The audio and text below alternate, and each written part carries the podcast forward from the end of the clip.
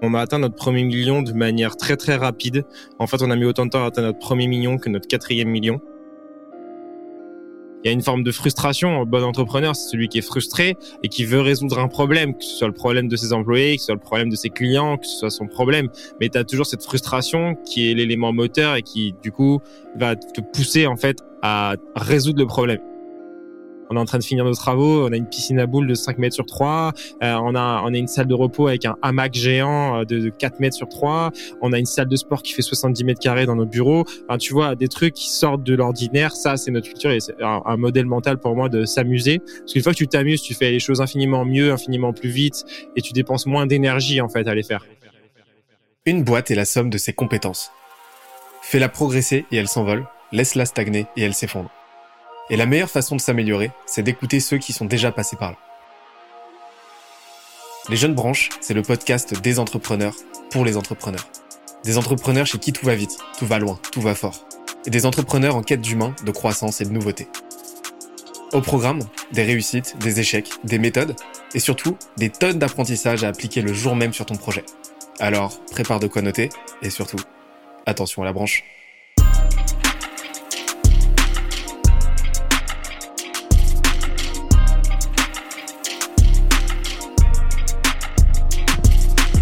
Cette semaine, je reçois Toinon Georget, cofondateur et CEO de Walaxy, la startup SaaS qui révolutionne la prospection sur LinkedIn et par email. On a parlé de leur début fulgurant qui les a menés à passer le million d'euros de chiffre d'affaires en 9 mois seulement et avec une équipe de 6 personnes. On a aussi parlé du long plateau qui s'en est suivi et de tout ce qu'ils ont mis en place pour le faire exploser et relancer leur croissance. Le tout avec ses meilleurs conseils et bonnes pratiques en marketing, entrepreneuriat, produits, growth et stratégie. D'ailleurs, l'épisode est tellement dense qu'on en a fait un PDF récapitulatif. Pour l'obtenir, on se donne rendez-vous sur scalesia.co, s c a l e z i. On est parti. Euh, c'était quoi ta question euh, précise du coup euh, sur le produit? Bah c'est, à l'époque vous avez une approche quand même vachement organique comme tu l'as dit. Enfin, vous étiez à l'époque vous étiez 6 si si je me souviens bien. Il n'y avait pas encore voilà vous, vous, y alliez de façon enfin, force brute quoi. Vous exécutez le plus possible et euh, vous faites en sorte de d'éteindre les incendies à mesure qu'ils se produisent. Hum, donc là ça a été vraiment votre stratégie pour passer de 0 à 1 euh, mais là aujourd'hui en fait pour passer de euh, de 1 à 10 comment est-ce que vous avez fait pour pour pérenniser cette cette approche là et faire en sorte que ça cet état d'esprit cette stratégie que vous aviez à l'époque où vous étiez bah, l'équivalent de une personne euh, sur le produit en tant que tel. Je parle pas de la partie euh, vraiment développement des features, mais euh, bah, que ça scale sur une sur une boîte, une équipe de 30 personnes avec une équipe dédiée au produit. Je vais pas te mentir, c'est super dur. En fait, on a galéré. Euh, il s'est passé un truc, c'est que au début, on voulait pas recruter. Donc, on était 6. Euh, on était en train de scaler la boîte jusqu'à, on est monté jusqu'à 1 million d'ARR à 6. Et là, on a dit, OK, maintenant, on a deux options. Soit on se la coule douce et euh, on se verse des salaires incroyables, mais on n'a jamais une grosse boîte et tout. Et, juste, on va vivre en Thaïlande et voilà, on a la vie cool, on a un SaaS qui tourne. Soit on monte une vraie boîte et dans ce cas-là, il faut qu'on recrute. Là, on a posé nos, nos, besoins en recrutement. On a dit, OK, il nous faut 17 personnes. Et en 6 mois, on a recruté 17 personnes. Et en 6 mois, on était 25. Et sur cette phase-là, forcément, tu cumules une dette puisque tu vas chercher des gens qui sont en plus souvent juniors, donc peu expérimentés, tu dois les onboarder. Et en fait, en tant que fondateur, tu perds le cap et tu perds un petit peu euh, ton ADN pendant un certain temps. Ok, ben en fait, euh, moi ce que je fais bien, c'est que tu produis et d'un seul coup tu délègues ton produit à des gens qui n'ont pas le, les deux ans d'expérience support que tu as, qui font qu'en fait ils n'ont pas cette vision du produit et tu es concentré à gérer les autres problèmes et les incendies ailleurs et à scaler ta boîte. Et donc en fait, pendant ce temps-là, eux ils continuent d'avancer le produit, et ils font de leur mieux, mais en fait, tu arrives, tu te rends compte qu'il y a des trucs qui matchent pas avec tes utilisateurs. Donc tu as une grosse phase, une grosse phase de galère qui a commencé à peu près quand on a livré le produit, on s'est rendu compte qu'on n'avait pas délivré ce qu'on voulait jusqu'en novembre. Et là, on est sur la bonne phase et on est en train de revenir vers là où on veut. Euh, et en fait, ce qu'on veut, nous, aujourd'hui, le, choix de priorisation des features. Donc, avoir des idées de features, c'est simple. Tu vas au support et tu as 10 idées de features par jour de gens qui te demandent à faire des trucs. La problématique, c'est de les prioriser et, euh, et de définir ce que tu vas faire, ce que tu vas pas faire et ce que tu vas faire en premier. Et ça, c'est le truc le plus dur, parce que ça, qui, quand tu as des moyens limités, c'est ça qui définit un petit peu euh, euh, la courbe de croissance euh, par rapport à ton produit. Et nous, on a un principe, on dit, une feature, on la fait que si elle sert plus d'utilisateurs qu'elle en dessert. Et quand on focus d'un point de vue produit, c'est la simplicité. Rajouter un bouton sur une page, ça dessert des utilisateurs. Parce qu'en fait, il y a un bouton en plus. Donc, il y a une information supplémentaire. Donc, quand l'utilisateur, il va chercher à faire quelque chose, il a un bouton supplémentaire. Et selon comment est construit ton wording, selon euh, comment est construite ta page, tu apportes de la complexité, tu génères de la friction. Et donc, tu peux pas ajouter une infinité de features. Il y a plein de choses qu'on fera jamais qui auront peut-être un cas d'usage, mais qui apportent trop de complexité par rapport à ça. Donc aujourd'hui, une vraie règle, c'est quand on doit sortir une feature, est-ce que elle va servir plus d'utilisateurs sur la base actuelle qu'elle va en desservir? Et il y a des choses qui desservent des utilisateurs et qu'on fait pas volontairement. Euh, je vais donner un exemple con. Euh, ajouter la variable euh, titre LinkedIn, c'est quelque chose qu'on fait pas. Parce qu'en fait, il y a des gens qui s'appellent euh, rêveurs ou leur titre LinkedIn, c'est, euh, tu vois, même ton titre LinkedIn, bah, si la personne est de contact, je me un peu de ton titre LinkedIn par cœur, mais ça va être, euh, salut Benoît, j'ai vu que t'étais, j'aide les entreprises à, passer, à, ajouter un zéro à leur chiffre d'affaires. il y en a un qui m'a fait ça avec un autre outil hier et c'est absurde parce que moi j'ai un titre à rallonge et, et ça demande des trucs qui sont absurdes. Et certes, il y a des gens qui savent l'utiliser, mais vu que la majeure partie de nos utilisateurs savent pas l'utiliser, ils vont l'utiliser et après ils vont se rendre compte qu'ils savent pas l'utiliser et ils vont dire, bah, en fait, je m'en vais, votre outil c'est de la merde, et il me fait faire n'importe quoi, je prospecte des gens, j'ai l'air con. C'est vrai. Et donc on fera pas. Et ça, c'est un, truc qui est super dur à tenir parce que tu as des gens qui vont dire oui, mais moi je sais l'utiliser et là votre outil ne permet pas de le faire. Non, il permet pas de le faire parce que c'est pas notre positionnement et que il y a 1% des gens qui veulent le faire pour 90% des gens qui seront desservis par cette fonctionnalité. Donc je sais pas, ça répond un peu à ta question sur le sujet de, de comment on, on, priorise en fait comment on construit notre produit et ensuite on va à coup d'itération, c'est-à-dire que nous on va au support, on prend les retours du support et on dit ok c'est quoi qui est c'est quelle est la plus grosse pain en ce moment? Qu'est-ce qu'on doit résoudre en premier? Et ensuite on va essayer de définir ce qu'on doit résoudre et comment on le résout. Et là le comment il est en général il est assez simple en fait. Euh, quand tu as construit un produit c'est pas très compliqué de dire euh, ok euh, on a une problématique, euh, c'est euh, de rendre plus simple le lancement des campagnes. Donc typiquement aujourd'hui, une de nos galères, c'est que avec Wallaxy, on a voulu proposer plus d'options et donc lancer une campagne basique, c'est devenu beaucoup plus compliqué qu'avec notre précédent produit. Bon bah récemment, ok, on va faire un, un, chemin à part dans le produit sur les séquences basiques. Et en fait, toutes les, tous les chemins les plus basiques que tu veux faire, ils passeront par un, un chemin différent euh, qui sera ultra simplifié et d'un autre côté, ceux qui veulent faire des trucs plus avancés, ils auront un chemin plus avancé où ils accéderont aux autres features. Et donc là, aujourd'hui, ce qu'on essaie de faire, notre enjeu produit 2022, c'est de faire un produit à deux vitesses. C'est-à-dire, tu es un newbie, tu arrives sur le produit, en un instant, tu as la valeur, tu as lancé ta campagne en trois clics. Et ça y est, tu as trouvé la valeur. Et tu es quelqu'un d'un peu plus avancé, ça fait six mois que tu utilises le produit, tu veux faire des trucs plus poussés.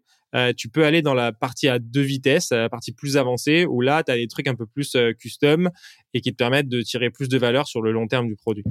Et, du coup, que euh, ce, ce, ce, workflow, en fait, là, pour, euh, pour expliquer un petit peu, pour que, les, pour que les gens puissent visualiser, vous avez rajouté un petit bouton, en fait, euh, avec écrit démarrer une campagne. Tu cliques là-dessus et là, ça te, ça t'ouvre une petite interface en pop-up, hein, donc le reste du, le reste de l'interface est caché où tu peux très très rapidement lancer une campagne euh, et comme tu l'as dit très simple.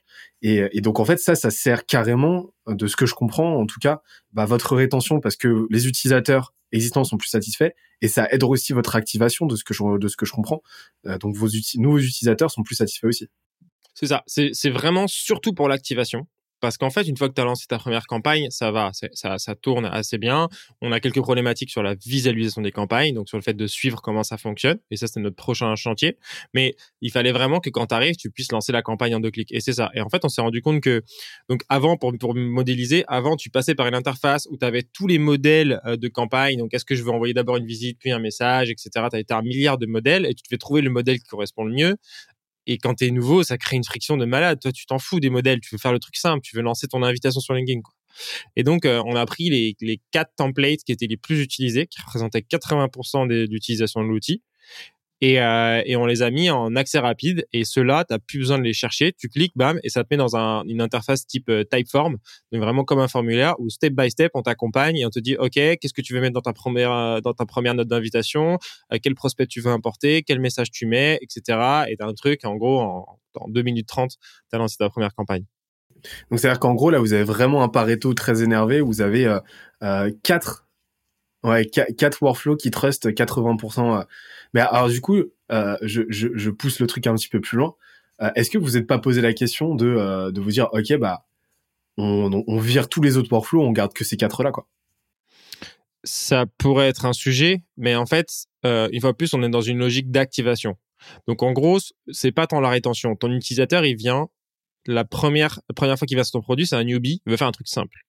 Mais une fois qu'il a lancé ses deux premières campagnes simples, si tu veux qu'il reste, il faut que tu lui proposes autre chose parce que juste envoyer une invitation ou juste envoyer un message sur LinkedIn, ça, ça a son temps, mais vite il se rend compte que s'il pouvait envoyer une invite et deux messages euh, d'affilée, ce serait quand même vachement plus simple. Puis après, il aimerait bien aller trouver l'email parce que maintenant il, est en train d'améliorer son workflow et il voudrait euh, euh, il voudrait enrichir son CRM par exemple.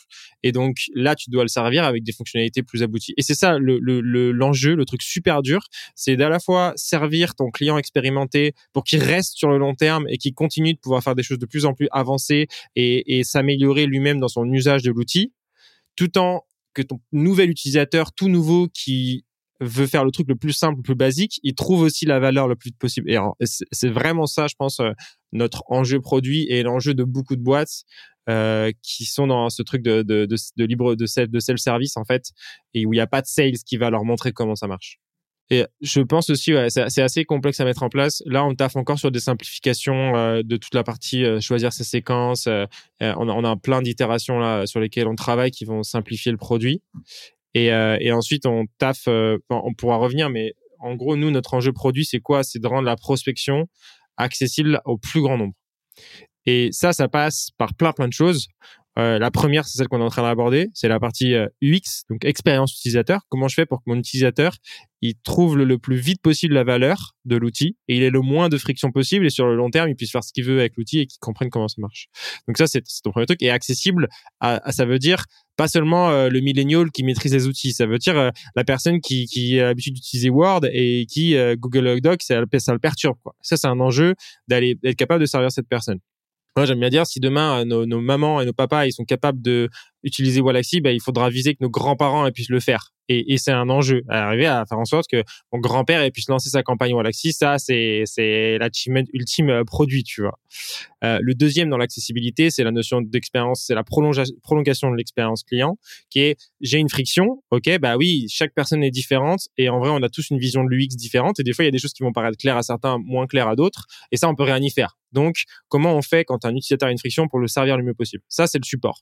Donc, nous, on taffe énormément sur le support. C'est un vrai enjeu depuis le jour zéro. On te répond en moins de 5 minutes. On vient de passer nos horaires de support de 8 heures à, à, 2 heures du mat. Donc, de 8 heures à 2 heures du mat, on continue sur notre chat. Tu as une réponse en moins de 5 minutes. Et une réponse quali. Et on, on, vraiment sur cette partie réponse quali pour que euh, ça réponde à, ton besoin et que tu viennes pas pour avoir des frictions supplémentaires et avoir un, un échange chat euh, qui soit interminable. Et évidemment, ça arrive pas parfait, mais c'est un truc vraiment sur lequel on travaille.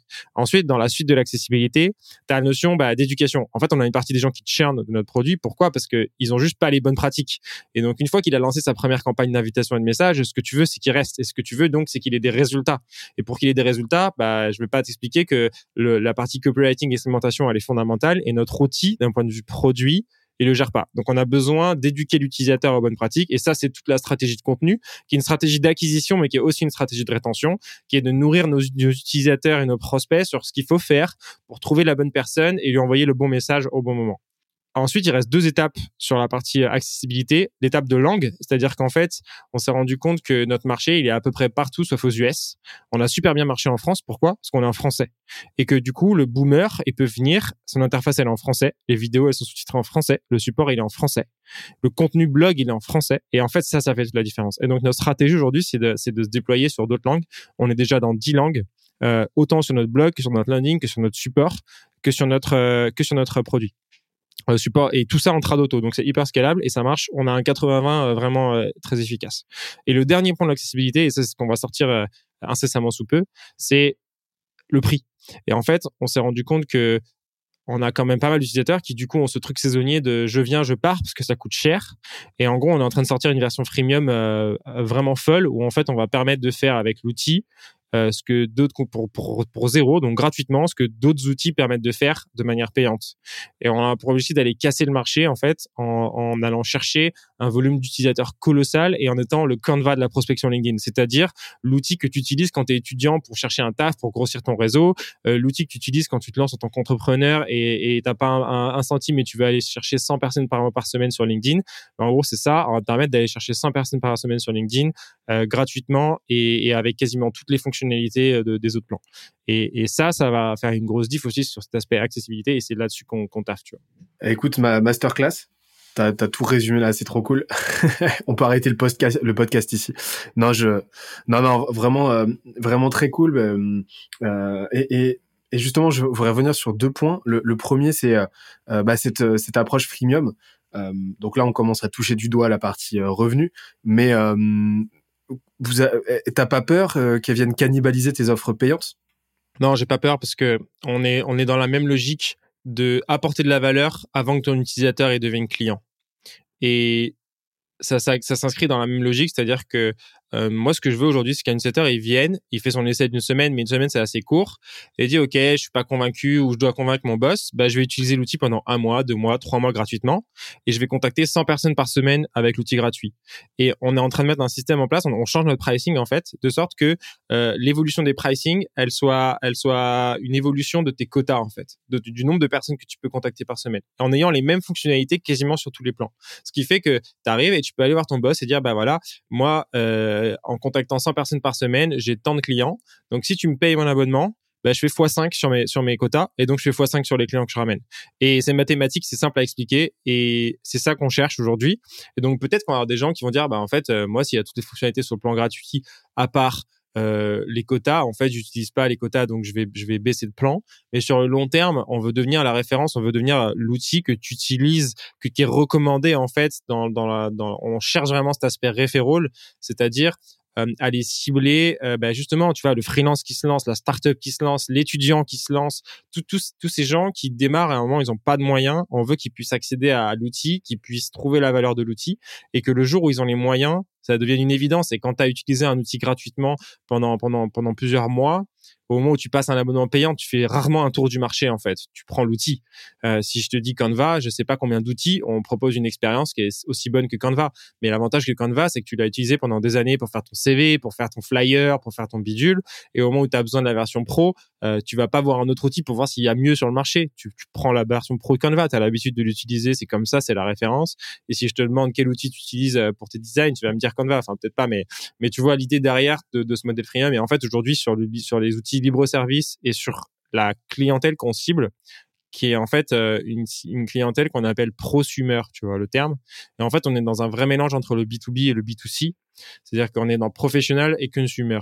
En fait, on vend à un individu dans une entreprise.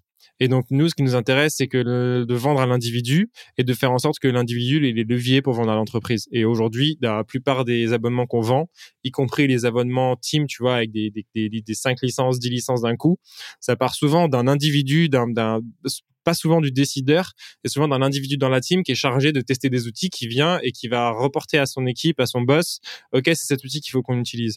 donc avec ce modèle freemium, euh, il y a un risque de, cannibalisation au début, peut-être, mais sur le long terme, c'est sûr que ça va payer et qu'on va vraiment l'objectif, c'est de bouffer le marché. J'interromps l'échange 30 petites secondes pour te dire de ne pas oublier de nous ajouter une petite note des familles sur Apple Podcast ou sur la plateforme de ton choix.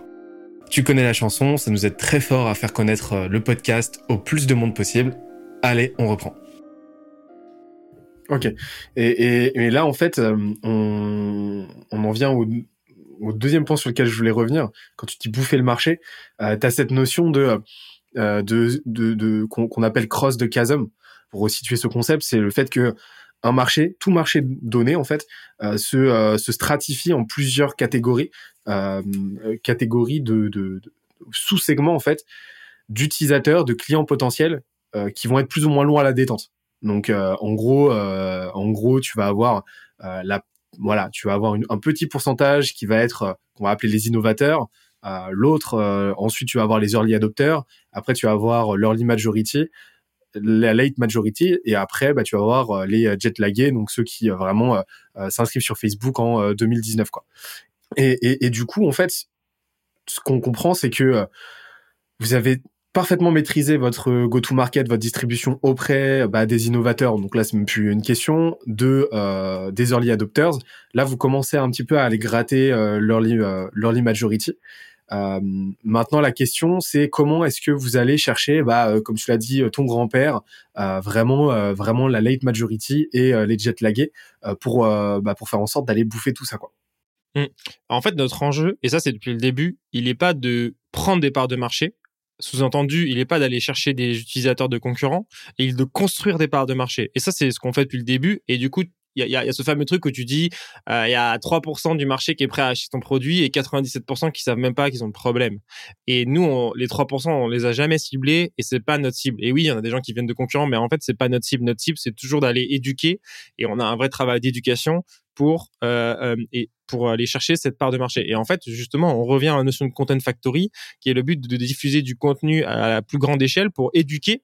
Et en fait, c'est un peu, euh, tu convertis à ta religion entre guillemets, mais en gros, ton but c'est d'éduquer des des parts de marché qui n'ont pas conscience qu'il y a ce type d'outil qui existe, euh, qu'il y a ce type de problématique, qu'on peut faire ça, et tu vas les éduquer aux bonnes pratiques, à comment on fait, etc., pour aller créer tes parts de marché. Et en fait, si c'est toi qui les crées et qu'en fait, il y a une personne qui vient dans un webinar et qui, et qui découvre qu'on peut faire de la prospection LinkedIn, même si tu n'as pas vendu ton produit dans l'outil que tu as juste expliqué euh, comment faire euh, et quelles sont les bonnes pratiques, il y a 99% de chances pour qu'elle vienne chercher ton produit et il y a très peu de chances pour qu'elle aille se benchmarker sur la concurrence et voir ce qui se fait ailleurs. Et donc c'est ça aussi le, le, le jeu d'aller chercher la majorité.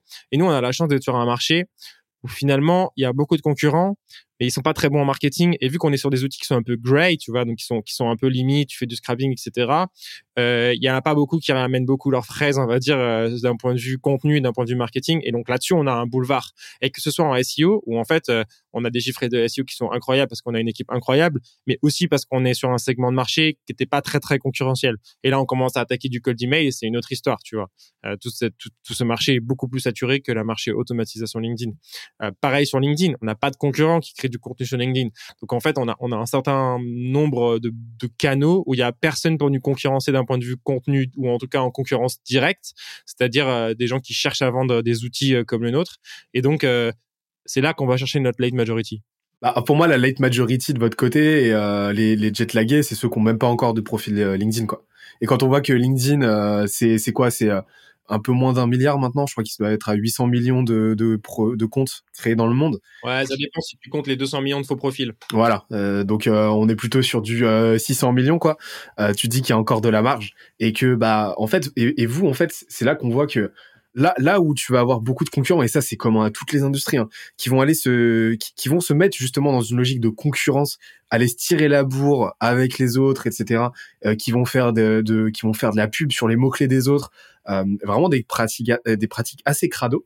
Bah vous en fait vous restez focus sur le marché et, et vous allez, euh, vous allez, euh, vous allez chercher euh, vous allez faire ce que les autres sont pas prêts à faire en fait. Vous allez vous positionner dans une logique d'éducation, euh, d'évangélisation qui prend énormément de temps, d'énergie, de ressources.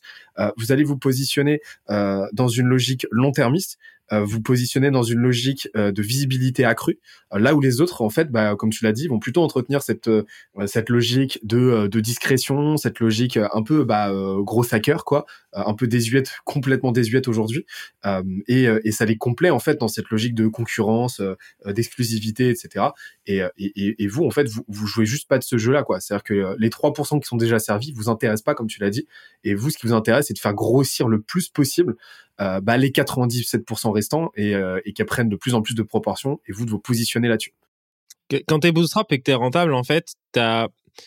chaque mois, on dégage du bénéfice et donc on, on, dégage du bénéfice, mais pas assez pour euh, aller se battre euh, sur du ads et, et, pouvoir concurrencer une boîte qui lève. Et donc notre force, c'est quoi? C'est de se dire, ok, aujourd'hui on est rentable. Donc le but, si on veut vraiment passer notre boîte de 4 millions d'ARR à 10 millions, puis à 20 millions, puis à 40 millions, c'est d'aller chercher des canaux qui sont scalables et, et qui coûtent assez peu entre guillemets et, et, là où nos concurrents ils sont pas. Et effectivement, du coup, ta strat, elle est forcément sur ces canaux-là de, de, contenu et d'évangélisation parce que tu es sur du long terme, mais que la courbe, elle est exponentielle. Et c'est ce que tu cherches quand tu es bootstrap, c'est la notion d'exponentialité, cette capacité à, à, avoir des actions qui, certes, mettent six mois à venir, à, à, à avoir des répercussions, mais quand elles ont des répercussions, elles sont énormes. Et nous, on a encore des articles qu'on a écrits euh, quelques semaines après le lancement de Prospectine qui font partie des articles les plus lus sur le blog.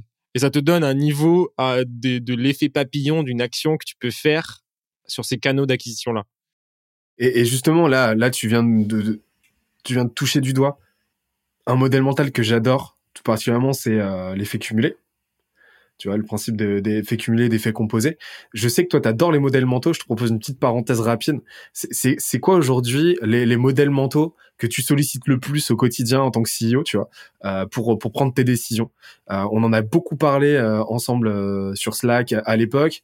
Euh, je sais que tu as fait pas mal de contenu là-dessus. C'est quoi aujourd'hui? On a parlé de Pareto, on a parlé de l'effet cumulé, mais c'est quoi Voilà, je vais pas te donner un chiffre, mais voilà les, les, les heuristiques qui t'accompagnent le plus au quotidien. Mmh ah, c'est sur Pareto. Ça a toujours depuis le début. moi, j'aime bien pousser la loi de Pareto et en faire une sorte de démonstration mathématique. C'est de dire que, une en gros, tu as la loi de Pareto. Donc, pour rappel, c'est que 20% des actions donnent 80% des résultats et, 80% des actions restantes donnent 20% des résultats. donc, ce qui t'intéresse, c'est pas de faire le truc parfait à 100%. Et ça, c'est dans notre culture. On cherche pas la perfection, on cherche vraiment l'exécution. Et du coup, euh, on, va chercher à ce que chaque individu dans la boîte il trouve ses 5 fois 20%. Et en fait, 5 fois 20% qui donne 80% de résultats, ça veut dire qu'un employé, il donne 80, il donne 400% de résultats par rapport à une autre boîte, entre guillemets. Évidemment, c'est théorique, mais dans l'idée, euh, c'est que tu peux produire 4 fois plus avec une seule personne. C'est juste à trouver les vrais euh, leviers d'effet cumulé. Donc ça, c'est vraiment ce qui nous drive. Ensuite, il y a un vrai aspect euh, là, on rentre plus dans la partie people qu'on va peut-être aborder vers la fin, mais euh, il y a un vrai aspect où le bien-être et le bonheur sont les moteurs de la performance. Et, et ça, ça va avec l'amusement. Et donc, ça, c'est notre culture personnelle et de boîte, où moi, c'est simple. Demain, tu me dis, en fait, tu continues, ta boîte, elle continue de grandir, mais tu t'amuses plus je dis bah non, je m'en vais, je m'en fiche des millions, tu vois. Ce qui m'intéresse, c'est de m'éclater et on s'éclate et on fait n'importe quoi et c'est super drôle. Et ça, c'est un truc fondamental euh, pour moi dans la vie, c'est que monter des boîtes c'est bien, mais c'est quand même dur si tu prends pas du plaisir et qu'il n'y a pas du fun. Et vraiment, au sens de fun, c'est c'est pouvoir faire des conneries, tu vois. C'est on, on est en train de finir nos travaux, on a une piscine à boules de 5 mètres sur 3, euh, on a on a une salle de repos avec un hamac géant euh, de, de 4 mètres sur 3, on a une salle de sport qui fait 70 mètres carrés dans nos bureaux. Enfin, tu vois, des trucs qui sortent de l'ordinaire. Ça, c'est notre culture et c'est un, modèle mental pour moi de s'amuser. Parce qu'une fois que tu t'amuses, tu fais les choses infiniment mieux, infiniment plus vite et tu dépenses moins d'énergie en fait à les faire. Donc ça, c'est un, autre modèle mental euh, assez fort, je pense. C'est vraiment le, prisme, enfin c'est vraiment le, fun, l'amusement et, euh, et le plaisir comme prisme de décision. Et tu vas systématiquement euh, biaiser tes décisions en faveur de de l'éventualité la plus la plus divertissante et la plus fun versus celle qui peut te rapporter potentiellement plus de cash quoi. C'est ça. Parce que bah là, après, on, rentre dans les effets cumulés aussi, mais ta culture du fun, elle t'amène les meilleurs talents, euh, elle t'amène des gens motivés et elle t'amène une culture où les gens, ils ont envie de rester. Et, nous, dans la phase 2021 où on a eu cette crise, ah, tu sentais que la culture, elle était là. Et le jour où toi, en tant que CEO, euh, tu rentres chez toi, tu pleures parce que tu dis, OK, je vais devoir virer tout le monde tu reviens le lendemain et tu as une équipe qui est motivée à balle et, qui te drive. En fait, ta culture, elle prend le relais sur, sur, sur, sur ta capacité à guider la boîte. Et ça, c'est super fort, tu vois. Et ça, ça vient de ce truc de l'amusement. Donc, pour moi, c'est assez, euh, assez fondamental. Et après, je dirais un, troisième modèle mental. Je, je sais pas si c'est vraiment un modèle mental, mais dans nos cultes, dans notre, nos valeurs, on a cette culture de l'authenticité et de l'honnêteté. Et pour moi, tu peux pas, tu peux tromper quelqu'un, c'est une vision de court terme tu vois? Tromper quelqu'un au sens euh, mentir au sens avoir un discours marketing qui soit frauduleux au sens essayer de tirer le max de valeur de ton client à l'instant T ça marche plus du tout aujourd'hui. Et ce que tu veux c'est le long terme. C'est le Amazon Prime. Amazon il gagne pas de l'argent sur Prime. Il gagne de l'argent parce qu'il te propose une expérience avec Prime qui fait que demain tu achètes parce que tu as confiance en Amazon.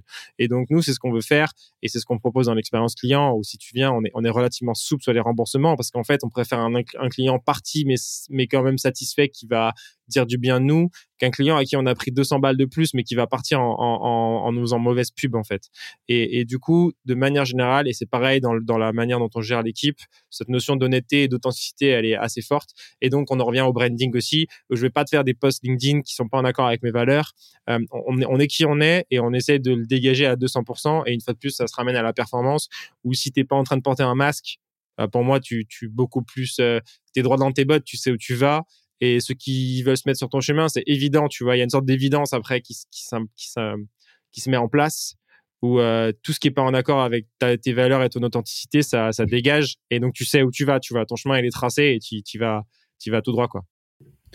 Excellent. Et je, voudrais, je voudrais revenir sur le, la notion de, tu sais, d'effet cumulé. Tu m'as parlé des 5 fois 20 tout à l'heure. Euh, avec le, en gros les sortes de micro Pareto que tu euh, que tu vas appliquer euh, bah, pour chacun des membres de ton équipe. T'as as un exemple, par, t'as un exemple de d'une personne, d'un membre de ton équipe avec qui t'as as opéré ce travail-là, qui aujourd'hui délivre délivre à balle? Bah avec un membre de mon équipe, je sais pas.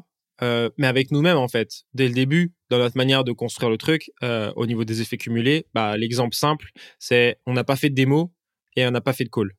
Et ce truc d'avoir dit au jour zéro et on a refusé des clients au jour zéro. Et en vrai, à, à, posteriori, je me dis, on était fou parce que on est là, tu fais pas de chiffre d'affaires, il y a un mec qui trouve ton numéro, il t'appelle et dit oui, j'ai vu votre produit, je voudrais que vous m'expliquiez comment ça marche. Ah non, je suis désolé, je peux pas vous expliquer. Euh, euh, il faut nous contacter sur le chat et on vous répondra, on répondra à toutes vos questions et si besoin, on vous enverra du contenu explicatif. Et le mec, il est là, il t'insulte, tu te dis mais vous allez mourir, euh, vous pouvez pas prendre un mec au téléphone pour m'expliquer comment ça marche alors que je veux payer votre produit. Ben en fait, allez vous faire foutre. Enfin voilà. Et c'est le bon choix parce qu'en fait, à l'inverse, tu proposes une super expérience via ton chat, tu peux gérer 10 conversations en même temps. Donc d'un seul coup, tu es dans ton Pareto où euh, en fait finalement le client au téléphone, il veut surtout du relationnel. Et pour lui expliquer comment marche un SaaS, c'est pas du tout pratique. Et tu vas construire un, un process de support où tu vas faire l'inverse, te dire OK, ben en fait, tu veux savoir comment on fait ça? Ben je fais une vidéo pour ça, je fais un article pour ça, je fais un gif pour ça si l'action elle est super rapide. Et comme ça tu viens euh, au support, tu me dis comment je fais pour récupérer mes données en CSV Pam, je t'envoie un gif et tu as une réponse en, en un quart de seconde visuelle, tu as juste à suivre la souris sur le gif et tu as exporté ton, fichier en CSV. Et ça, c'est tout ce truc des effets cumulés. Et donc d'un seul coup, bah, tu passes beaucoup moins de temps en fait à faire des démos parce que les démos, ça scale pas. Tu es là, tu fais une démo à un mec pendant 30 minutes et peut-être à la fin, le mec, il va te lâcher une licence à 50 euros par mois et encore, tu vois. Alors que, ok, tu t'associes sur lui, mais par contre, sur le long terme, tu sers mieux tous les autres utilisateurs et demain, euh, si tu as 1000 utilisateurs, mais que tu as des vidéos tutos qui sont super quali, des articles qui sont super explicatifs et des gifs pour expliquer au support, ben en fait, tu peux servir tout de suite 10 000 utilisateurs avec un coût euh, marginal zéro, c'est-à-dire que chaque utilisateur supplémentaire te coûte euh, zéro en fait. Et, c'est ce truc des effets cumulés. Donc après, te donner des exemples, je réfléchis un peu. Dans la team, j'ai pas, j'ai pas ça. C'est plus dès le départ, quand on avait une problématique, une question qui revient trois fois au support, t'en fais un article. Comme ça, le mec, il vient, t'as plus besoin de tout lui réexpliquer, tu lui envoies l'article avec toutes les réponses et toutes ses objections et tous les trucs que tu as déjà vu dans les questions précédentes qui font que le mec, il lit l'article, ça lui prend trois minutes et à la fin, il a, il a plus que ce qu'il voulait. Et donc, bah, c'est bon, il est content. donc, en, gros, tu es dans une recherche euh, systématique du, du pattern. Ouais. Dès qu'il y a un pattern, dès qu'il y a quelque chose d'un peu récurrent, tu, tu kills, tu kills ça en mettant en place un système. Clairement, la recherche de patterns, j'avais jamais, jamais vu la chose comme ça, mais c'est effectivement ça et, et c'était pareil dans le produit. Quand je te disais il y a une friction, si tu sens qu'il y a une friction qui revient trois fois, ok comment ou il y a un pattern de friction qui revient trois fois, ok comment on kill la friction, comment on kill le pattern pour faire en sorte que ça se reproduise euh, le moins souvent possible. J'espère que l'épisode t'a plu autant que ça nous a plu de l'enregistrer et de le produire. En attendant le prochain épisode, on se donne rendez-vous sur scalezia.co, s c a l z i où tu découvriras des cours, des vidéos et des lives en libre accès pour t'aider à faire décoller ta boîte comme jamais. On se dit à très vite. Bye bye.